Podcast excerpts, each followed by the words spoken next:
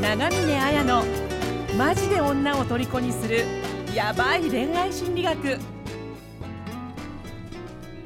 こんにちは長峰彩です。今回は好きな人を振り向かせる余裕の男になるための超実践的手法についてお伝えしたいと思います。具体的な恋愛テクニック復縁方法については動画説明欄にあるリンクをクリックして無料プレゼントを受け取ってくださいね。それでは本編をどうぞ。も長峰彩ですはい、高田真奈美です。どうも、えー、インタビュアーの村松です。はい、えー今日はですね、えー、タイさん26歳を、えーお迎えしてえー一緒に、えーより良い方向に深めていけたらなというふうに思います。タイさんよろしくお願いします。よろしくお願いしよろしくお願いします。はい、じゃあですね、えー早速相談部の方をお願いします。いきます。はい。はい、どうしました？なんか大丈夫ですか？これどっち読むのどっちが相談部読むのかなと思って。どっち私一応インあインタビュアーと言ってますんでね。はい、わかりました。お願いします。これ読んで仕事終わる感じなんで。はい。はい。じゃあよろしくお願いします。すみません。はい。えー、タイさん26歳からのご相談です。えー私の悩みはある女性に片思いをしているのですが関係が発展しないことです、はいえーある時弟や友達に、えー過去彼女との関係を見られてしまいそれからは関係が平行線です。出会いのきっかけはマッチングアプリで共通点が多い。住所が近いことなどからすぐに意気投合。初めて会った日に僕が告白してしまい OK はもらえなかったものの振られはせず、えー良好な関係が続いていました。その後も、えー僕が付き合おうなどとしつこくアプローチし事実上、えー振られて距離ができてしまいました。それで長峰さんのブログにたどり着き自分の、えー過ちに気づき、えー女性に謝罪許してもらい少しずつ距離が取れるようになりました。先日一緒にランニングをする目的で4ヶ月ぶりに会いましたがデートのお誘いをしたがやんわり断られ現在は2週間ぐ2週間週2ぐらいで、えー、とランニングをする中にとどまっています。これからどうするべきなのでしょうか？というご相談です。はい、ありがとうございなるほどます。ありがとうございます。なんかどどうですか？お気持ち的になんかと辛い辛い感じですとか。いやそんなに前向きですとかです。ちょっとどっちかというと辛いですかね。ん。まあそまあそうですよね。はい。好きな人とね、そう。すいません共感力なんか全くない質問なんですけど。共感しろ、共感しろとあれほどプログラムで言ってるの。に。一番共感力がなかったそうですね。じゃあちょっと辛いところをねなんかこういい方向にと思うんですけどなんかあの状況が具体的に分かった方がお力になりやすいっていうのがあるので、はい。まあ、もう少しあのこういうとこ教えてくれませんかっていう感じで質問をしてっても大丈夫ですか？あはい。はい。なんかお二人からもう少し聞いてみたいなっていうところってあります？村松さんね、女性のことは質問するんだけどさ、えー、あの。男性に質問しないから。女女しか興味ないみたいな。ひどいよあれよ。そんなことない悪口。そんなことないです。仲間仲間割れが。いつもあの読んだ後あのこう放心状態になってる。ああなるほどで一旦今まであの2人だった時にあの読み終わって「はあどう思います?」って言ってたんでクッションが1個できたんでああのすごいお願いします。はい。えっと、じゃあ、なんか、いろいろ聞いていきたいんですけど。はいえっと、その女性の年齢って同じくらいの方なんですか？えっ。と三歳年上の方です。年上の方なんだ。じゃあ29歳ですねはい。え、結構年上がいつも好きになるとか、そんなことはありますか？はないですね。たまたま好きになったのが年上の方だっへうーーんそうなんですね。なるほどなんかマッチングアプリのね恋愛ってあ普通に出会って恋愛するのとちょっと違うー感覚ありりますよた。ね。なんか他にマッチングアプリであのこの気になってる女性以外にもデートしたりとかあ並行でなんか連絡取ってる方とかっているんですか？前はいましたね。今はいないんですけど。今じゃあこの人一筋みたいなそうですね。感じですか？なんか？演歌みたいですよね お前一筋 なんか流れてきそうな、うん、あそっかあと私ちょっと聞きたかったのはこの弟や友達に見られてしまって関係が発展しないってこれどういう状況なんですか？えっとその僕が最初に会った日に告白してしまって、うん。でその後もあの LINE は毎日やり取りしてたんですけど、はい。あの僕がなんか付き合おうよとかなんかそういうふうに言った時になんかすごい優しいしいい人だけど弟とか友達に見えちゃうんだみたいなことをあそういうあそういうことか。はい。あの実の弟に。なるほど。こう見られてるのかな血は繋がってないですね。あそうか。じゃあこっそりなんかこう見られちゃったのかと物理、うん、そう物理的に見られたわけじゃなくて、うん。えっとあなたのことを弟にしか見えないよね。って言われたってことですね。ああなるほど。ここよかった読み違いってました。ねわかりました。わかりましたなるほどやっぱり年上のね方だからあなたのことがちょっと友達とかとあの弟に見えるわってことですね。はい。うーんでランニングがお互いに趣味なんですね。そうですね。うん。いいですねランニングね。ね。健全ですよね。ほんと酒の匂いがしないなとか言って。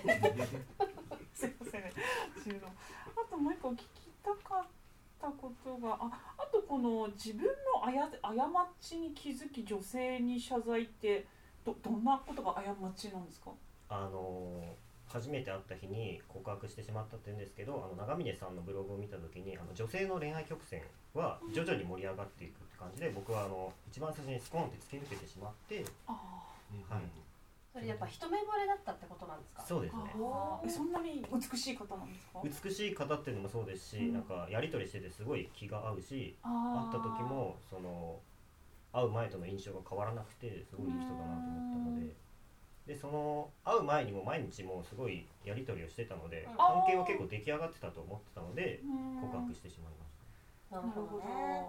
まあなんか恋愛曲線で私が女性は一般的に徐々に、ね、気持ちが上がってきますよ。男性は一気にって、まあ、あるんですけどあのまあ十人十色なんであれはなんていうのかな。まあお多くの人はそうだけどあのまあ私とかいきなりねホテルとか行っちゃってたタイプなんで あのなんていうのかないろんな、ね、人がいるから っていうのはあるとは思うんですけど、まあ、その辺であのあいきなり言っちゃったのってよくなかったかなみたいにそれを過ちっていうふうに表現してるってことですね。たはい。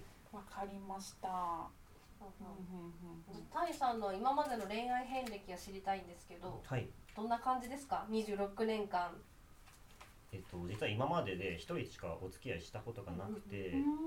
えっと3年前にあの社会人になりたての時にあの同じくアプリで知り合った方とお付き合いしたんですけどうん。その時はあの向こうがなんか彼氏と別れたばっかりであなんか寂しかったのか知らないですけど、結構お酒が入ってて、私じゃないですかそれ。ー お前だったのか。でなんかその場のノリというかそれに任せてでホテルに行ってしまって、ああ私じゃないですかそれ。ねねとか言って。でまあその後その日は告白したりはしなかったんですけど後日ご飯に行って告白して付き合ったっていうのはあるんですけど半年も経たないで別れてしまったんですよ。あなるほど。はい。あなるほど。じゃあなんかじっくりこう関係を深めましたっていう感覚がタイさん自身の中ではなんかそういう恋愛はなないかないですねお付き合いはないかな、はい。みたいな。片思いは結構あの1年とか2年間同じ人に片思いした時期もあったんですけど、ええその時もやっぱり友達みたいな関係になってしまってうーん。実らなかったんですよ。なるほど。じゃあもしかしてなんかどうして僕は弟や友達にしか見られないんだろうみたいなのもありますか？はいそれですごい悩んでああますね。なるほどなるほど。うんうんうん。わかりました。僕も質問していいですか？あどうぞ。およかったです。でもなんかね今今聞いてて分かったんですけどこうこう振ってくれて何かありますかって言ってまなみさんが答えた後そっちで盛り上がって俺置いてきぼりだ。から言う時がなかったのかもしれない。あそう。でもちょっと聞きたいこないですけど来てください。圧がすごくてわかるでしょ皆さんあの ランニングも今一緒にする週2ぐらいでしてるさ。はい。それってデートと違うんですか？うーん向こうはデートとは思ってないで2人で行くんですよね？2人ですね。結構いいいいデートの感じしません？なんか。家が近いんですか？家が近いです。あ住所がね近いって言ってて、うん。じゃあ週2でこの辺走ろうねみたいな感じで。はい。でもそれは OK なのにデートは誘ったけどダメみたいな感じ？そうですねちょっと考えとくねみたいな感じで。それはどんな感じのデートを誘ったのか。なんかランニングをした後に一緒にご飯を食べようっていうのが最近あはいはいはい。なんですけど、はいそれもちょっと断られてしまってでその方はもともと結構体重とかはい。気にしててダイエットしててなるほどなるほど。であの友達でさえもあのご飯行ったりとかってあんまりしたくないって言ってデートというか誰でも断られると思いますですね。ご飯を食事制限してるんですね。そうですね。なので普通のデートは難しいかなと思っていろいろ考えてでランニングしてでランニングした後にまあその方うなぎとか好きなのでまだまだ高カロリー な私も好きだぞ。結構ですよね面白い人ですよねその人。これあれです引き裂かれてるってあー。違うこうカロリーなものが好きだけど痩せたい。共感しますねうん。なるほどなるほど。なんとなく。ね。うん。じゃあデートに誘いづらい方ではあるかもしれないですね。もともと多分ガードが硬い方だと思います、あと人のことを好きになりにくいとは言ってたので。うんうんなんか29歳の女性って言うと大体結婚に焦ってる方結構多いんですけど、ね。はい、うん。そういう感じもないんですか？なんか次に付き合った人と結婚したいとは言ってるんですけど、なんかなかなか人を好きになれないみたいなことを言ってて。その女性もあんまり誰かとお付き合いしたことがないって感じなんですか？いや僕よりは結構恋愛経験ありますね。うんううんん。どうでしょう？メンヘラ大臣。メンヘラ大臣 なんかピンときませんでした今なんかどうでしょうか？んなんか妖怪なんだよね立ってましたちょっとまだこれだけで確定はできないけど、はいうんなんかちょっとレーダーが反応ちしました。ょっとちょっとじゃあ推測でいきますか、はい。ね。推測でいきますか？これ。妄想大好きだからね、うん。勝手に物語が始まりますからね。そうですよね。うどうなんですかね？どうどうなんですかね。どなんか。タイさんとしては、えっと距離を縮めたいんですよねこれからはい、うーん。んなんかその結構気になるのが、うんうん。マッチングアプリでしか恋愛しない人っているじゃないですか。うーんでもこれからそうなってくるんですよ時代的に。ね。なんかやっぱり近すぎる職場とか昨日もね職場の恋愛で結構ああ大変なちょっとぐちゃぐちゃ人がしてる人たちが。多かったんですけど、うん。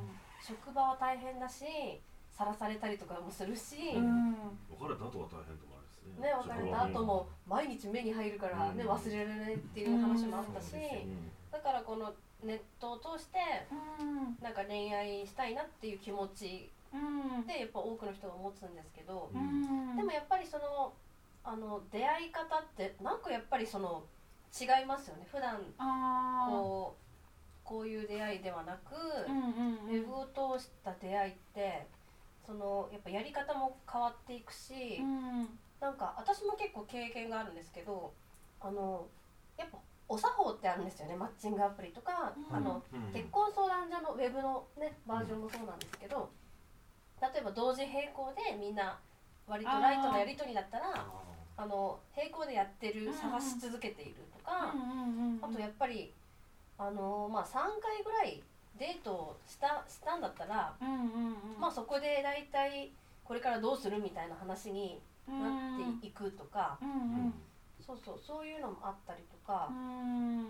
なんかだからちょっとどうなんですかね。マッチングアプリの恋愛っていうのはまた普通の恋愛とちょっと違っていくのかなっていう気もいや全然だから出会いがねマッチングアプリっていう時になんか覚えておくのがいいのが人は同じムジナの穴を好きムジナを好きになるってことですね、うんうん。あそれどういうこと？なんていうのかな？あの結局共通点共通点がある方が人って親近感を感じるじゃないですか、マッチングアプリってアウェイですよね。全然環境とか知らない人たちがすごい遠い顔も見えないコミュニケーションっていうのをしてるからなんかこういろいろやり取りしたライライメールでと思ってもやっぱ実際に顔を見てね何か一緒にやるのとは全然違うと思うのでもしかしたらその思ってる以上に距離縮まってないんじゃないかなっていう気はあーそうそういうとこですよね。まあ私もそう思いますなんか今は会って一緒にランニングしたり近所だったりだから今は縮まってるんじゃないですかその友達としてはみたい友達としては縮まってるんですけど、うん。なんかその恋愛話というかもっと踏み込んだ話はまだちょっとできないのかなとやっぱりその弟として見られてしまうみたいな感じ。はい。でまたなんか距離ができてしまうのかなと思ってちょっと引いてしまってるんですよね自分う的にはんだからな。恋愛はマッチングアプリにしろ今の悩みはそれとはまた違って普通のなんか恋愛の悩みっぽく。いやでもなんかやっぱりあのまずライバルがすっごいネット上にいっぱいいてはそもそもすっごい比べられてるんですよね。い比べるんですか？なんかめちそこゃくちゃ比べられてますよ。そこって結構意識してますか？多分その結婚相談所に登録する場合も出会い系アプリやる場合もその女の人は多分30人ぐらいと連絡取ってると思います、そうでね。その中の一人だっていうことは前提にしといた方が、あうん、いいんじゃないかなっていう。なんかそういう意識はありましたか？ーはい一応あるんですけど僕がもともとそういうのにすごい嫉妬してしまう性格なのでそれでちょっとモヤモヤしたりっていうのはありますねあとなんか私がその相談文とか話を聞いてて感じたのがなんかこう朝からこんなこと言っていいのかなと思うんですけど、まあ、好きっていう感情だけをこうすごくグイグイあのいちょっと言い方がきついかもしれないけど押し付けてるっていうことはあの変な話ですけど濡れてないマンコにチンコを挿入しようとしてるっていう感じなわかります？はいあそうそういうわ印象があるんですよね。なんかあのあい相手は例えばえわかりやすいんですけどセックスとかっていうとまあそのおマンコが濡れるにはねいろいろそのハグしたりだとか一緒に対話したりだとかお話をして楽しくしたりだとかあのまあそういうことそういうことをこう徐々に徐々にしていくからあこの人のことを受け入れてもいいわっていう感じになりますよね。でもあのタイさんがしてることって何か相手が喜ぶことをしてあげるとかっていうことよりも好きなんだけど好きなんだけどっていうなんかただあの自分の感情をこうなんていうのかな言言ってるだけですよね。っていう言ってるだけじゃどこどこデートしようとかっていうのも、まあ、相手が受け入れてくれないっていうのもあるかもしれないけどなんか相手にとってその具体的に嬉しいとかっていうふうに喜ぶことをしないとなんかちょっと感情だけ押し付けてぐいぐい言ってるだけかなっていう印象が私はしてそこをもうもう少しその具体的に相手が本当に喜ぶようなことをし例えばですようーんと、まあ、してるかもしれないですけどうーん何かな。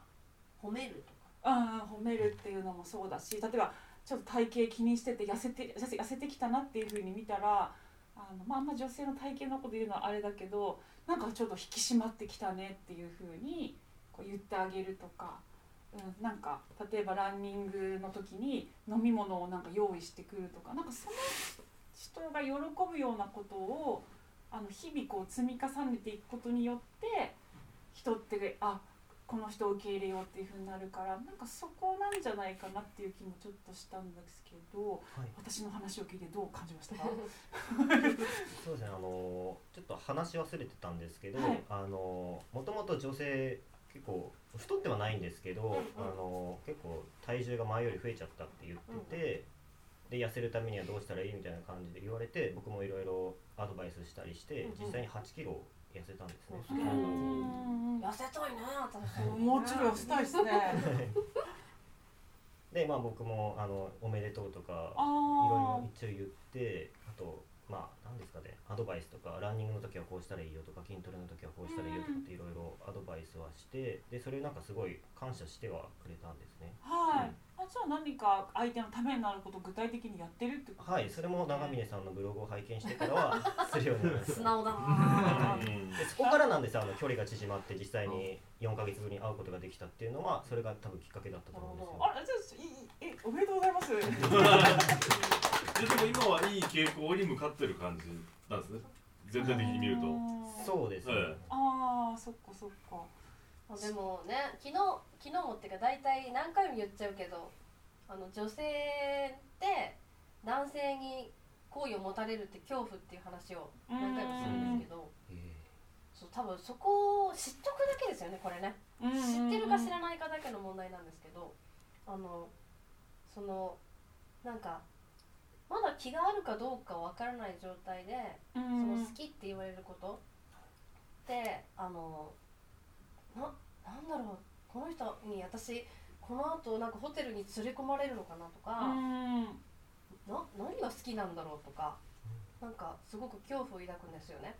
からあの女性っていきなり好きになまあセックスはできたとしてもなんだろう信頼したりとかこの人がなんか本当に私に危害を与えないかどうかっていう不安をすごい抱えてるのでうん。だからあのそのやっぱり段階があるんですよね。告白するまでに踏んでほしいステップが。そうでまあそれは多分もう結構分かってらっしゃってあもうしつこくアプローチしちゃったんじゃないかなっていうことは分かるんですけど、うん。なんか私ここ不幸だと思ってて、うん。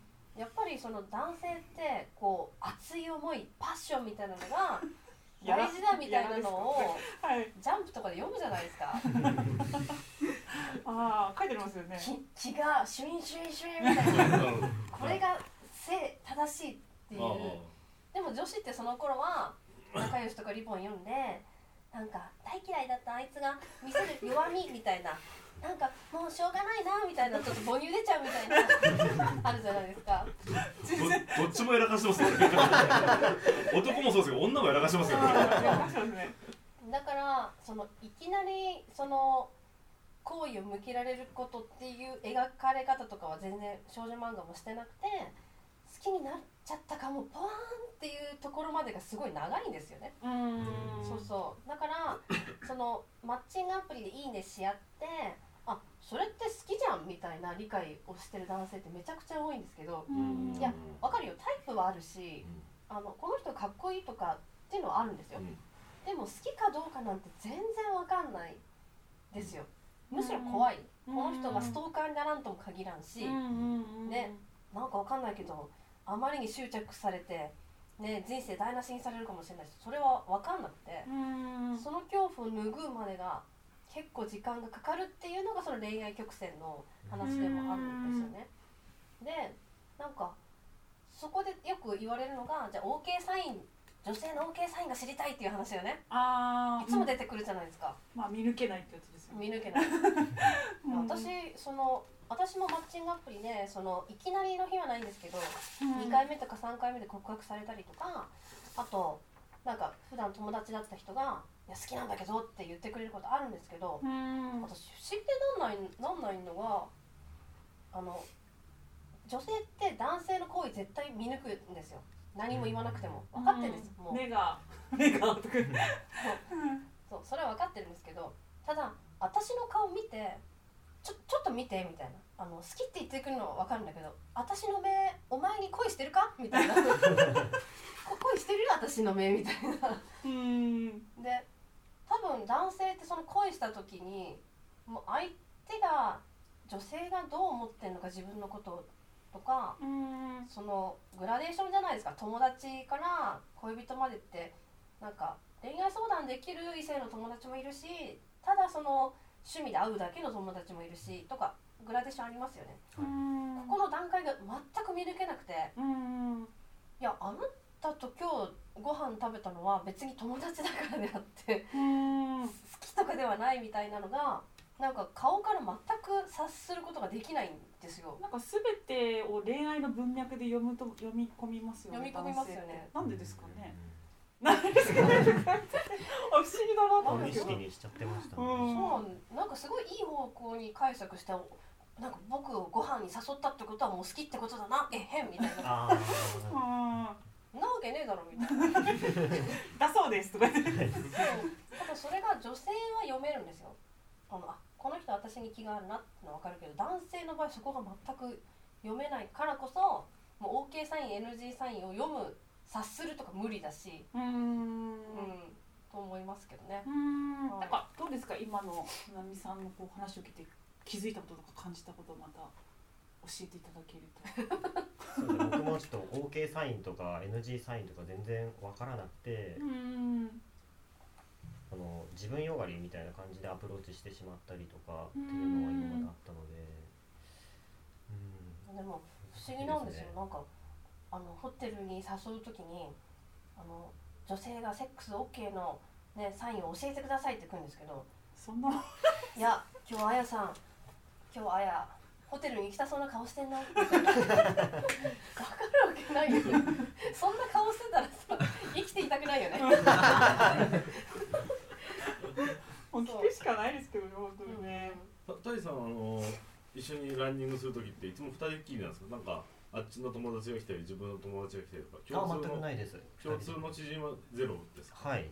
うん。何かネットで知り合う人ってやっぱり共通の知人っていないじゃないですか。いないですねそういうのを趣味を通して作るっていうのもありなんじゃないかなと。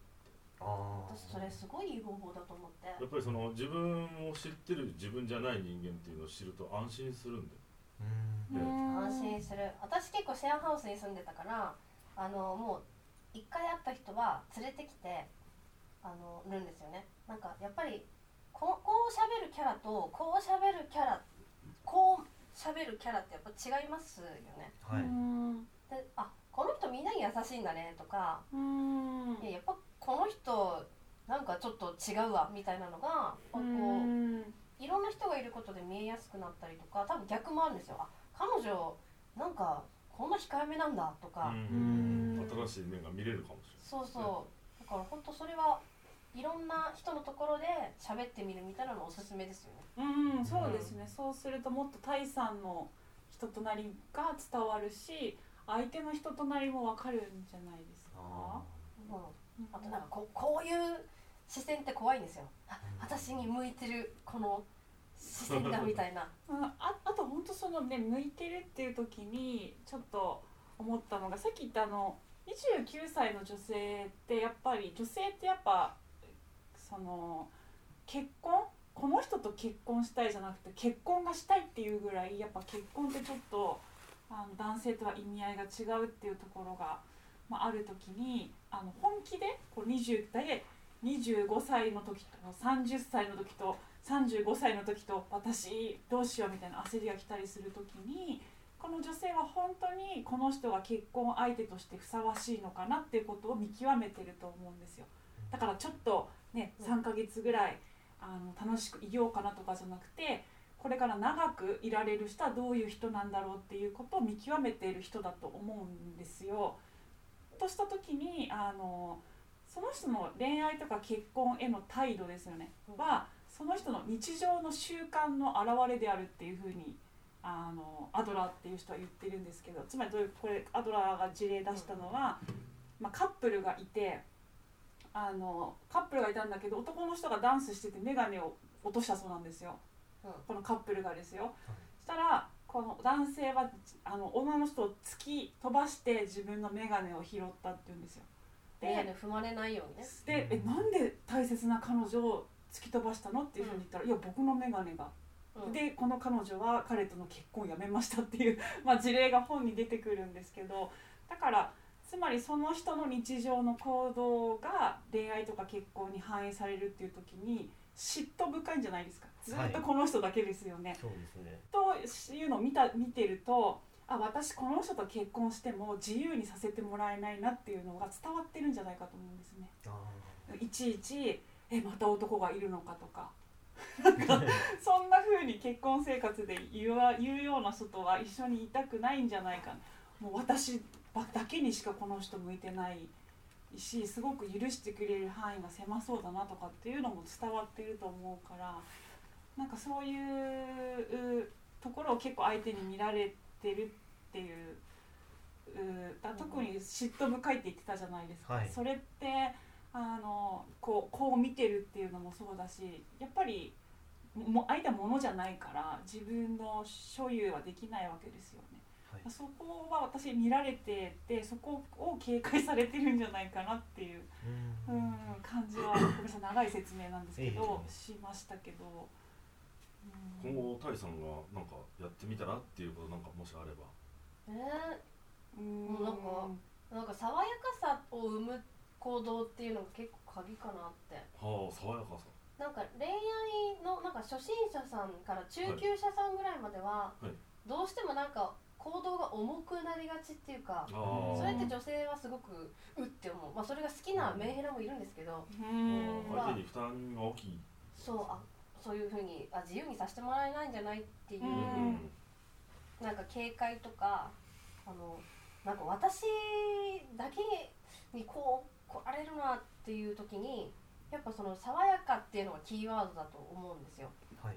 でその時にやっぱりあの具体的に実践できることはやっぱり並行してうんうん。マッチングアプリで別の女性と、まあ、別にセックスしろとは思わないけど、うん。まあ、デートぐらいしてもいいのかなとか、なんか経験値積むみたいな感そう。経験値っていうより経験値ってはいうより依存先の分じですか分担配うんをうん。した方がいいかなって思って、やっぱりそのあの3人、まあ、こういう言い方本当嫌なんですけど3人いたら、まあ、1人いなくなっても大丈夫ぐらいなうん。そういう気持ちですよね、うん。なんかちょっと嫌な言い方なんですけど、うん。とかなんかそのやっぱり1人がいなくなってもこけちゃうとかじゃなくて、うん。うん、なんか集中しすぎない？あとは別にあ忙しいならデート大丈夫だよ。僕とやんなくてもみたいな。僕も別にいろんな予定あるからみたいな、うん。なんか他の趣味あるんだねとか他の人と会ってるんだねみたいな人の方がえなんか私しかいないのみたいな、人は全然いいし特になんか初心者さんが陥りやすいなんか一人の人に集中しすぎてでこけるこけてトラウマになるみたいなのよりは、うん、いろんな意味で。別に恋愛に限らなくてよくてそうですよね。ですよね余裕がなさそうに見えるんだと思うんです見えるんですよ。よ余裕っていうのはスペースですよね。はい。距離がめっちゃなんかもう いつもね。デデートしたいデートしたいっていう風に来てでもこの人ってな私だけが人生みたいな。だからこうしすごく自由にさせてくれないっていうのもそこだしさっき言った余裕余裕ってことですよね。今まなみさんが言ってるのは。だから俺は仕事もすごい今夢中になることがあってとかこういうあのイベントとかも主催して楽しんでるとかっていういろんなことにこう興味が広がってるとその人との間に余裕ができるって分かります？スペースが。スペースってすごい大事だからそういうところを、まあテテクニックとかじゃないんですけどあなんか大事なんじゃないかなって思う、そそれも結婚してからも思いますよねえこの人私だけしかないの？みたいな。ね。そういうのって。あと人間どういう人なのかな？どういう人なのかっていう自分を見せることもできるじじゃないですか。なんかそういういろんなつながりとかはも持ってますか？あんまりないんですよね。もともと結構インドアっていうかうん。内気な方なので。あそうなんですか、はい。そう見えないけどね、内気な人ここ来ないよ。うん なんか趣味とかないですか？趣味は旅行とかドライブとかもともと車が好きなのでうあん。あでも乗せちゃいなよ。毎回乗せてますああ乗せてるんですね、はい。うん。えあでも毎回車に乗ってるってことですか？そうですね。車に乗って近くの公園で広い公園があってそこで一緒にランニングしてる本当にんですけど。警戒心はないですし友達としては OK です。しなんかすごい有利な立場にいるような気がする。うん、なんか思ってる以上に距離は縮まってるかもしれないですよ、縮まってないと思ってるだけかもしれうないん、あそうなんですね。うん。ただ大事なのは本当にさっき言った余裕がないからはい。そう見てるはずだからあのだし自分自身も多分苦しくなっちゃうとどうですか？その結婚とかして人生奥さんだけで。あのね仕事と家庭だけしかないって時になんかその人生どうですか？確かに息苦しさはありそうですね。だから依存先っていうか自分の居場所をたくさん、たくさんいっぱいなくてもいいんだけど、でもある程度あの人の人生ってそのなんていうのかな。こう恋愛以外にいっぱいあるじゃないですか、はい。い、ろんな多様な要素で成り立ってるっていうかそこの居場所をもっと自分に増やしていくとその人間としての幅も広がるし余裕も出るしすごく意外にその彼女にどうアプローチするかよりもうん。なんか自分のなんていうのかなこの人生の彩りみたいなものを増やしていくっていう方向で動くとすごくいいんじゃないかなって感じが今しましたけどね。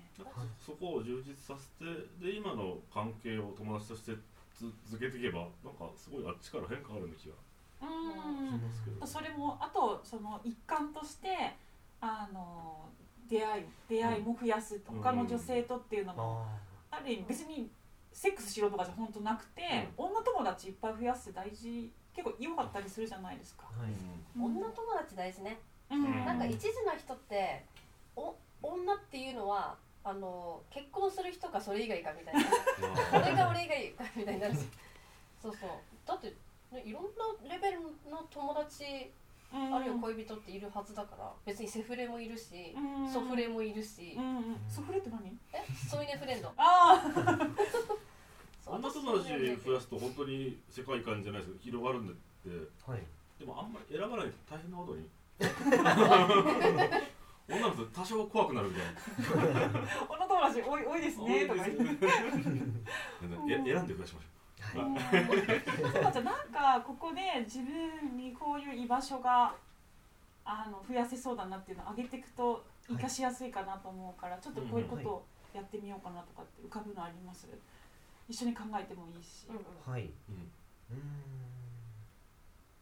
ーん。なんかその趣味関係のサークルみたいなのがあったらうんうん。入ってみたいかなと思いますね、あああると思います。ネットとかで探せばはい。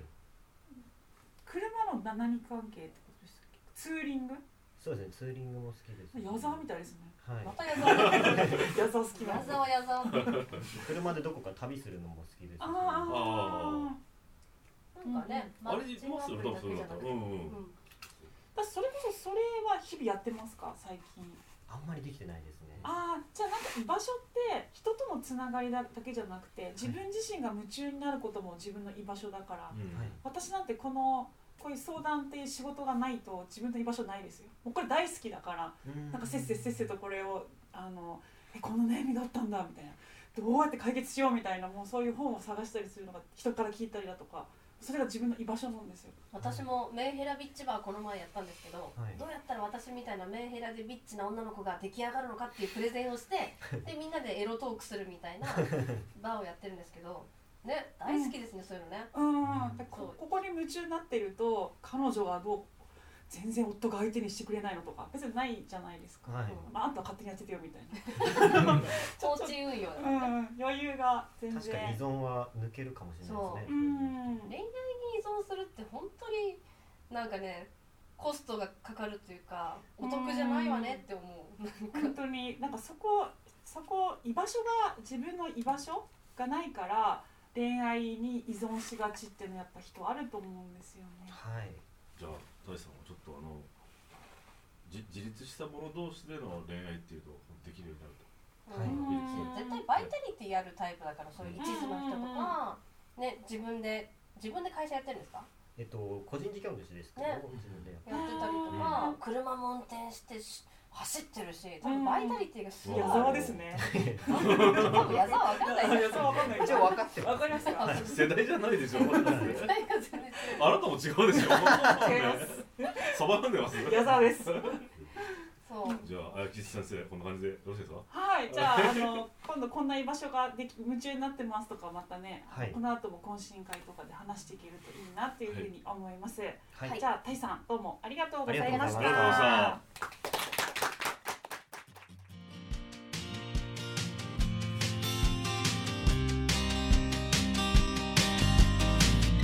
本日の番組はいかがでしたか？番組を聞いていただいたあなたにプレゼントがあります。ポッドキャストの再生ボタンの真下にあるエピソードメモの表示ボタンをクリックすると長峰綾のオリジナルメディアラブアカ僕らの恋愛アカデミア復縁アカデミアの URL が掲載されています。それぞれのメディア内に完全無料で受講できる恋愛成功の極意満載のオンライン講座があります。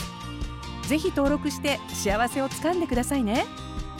それでは次回の放送をお楽しみに。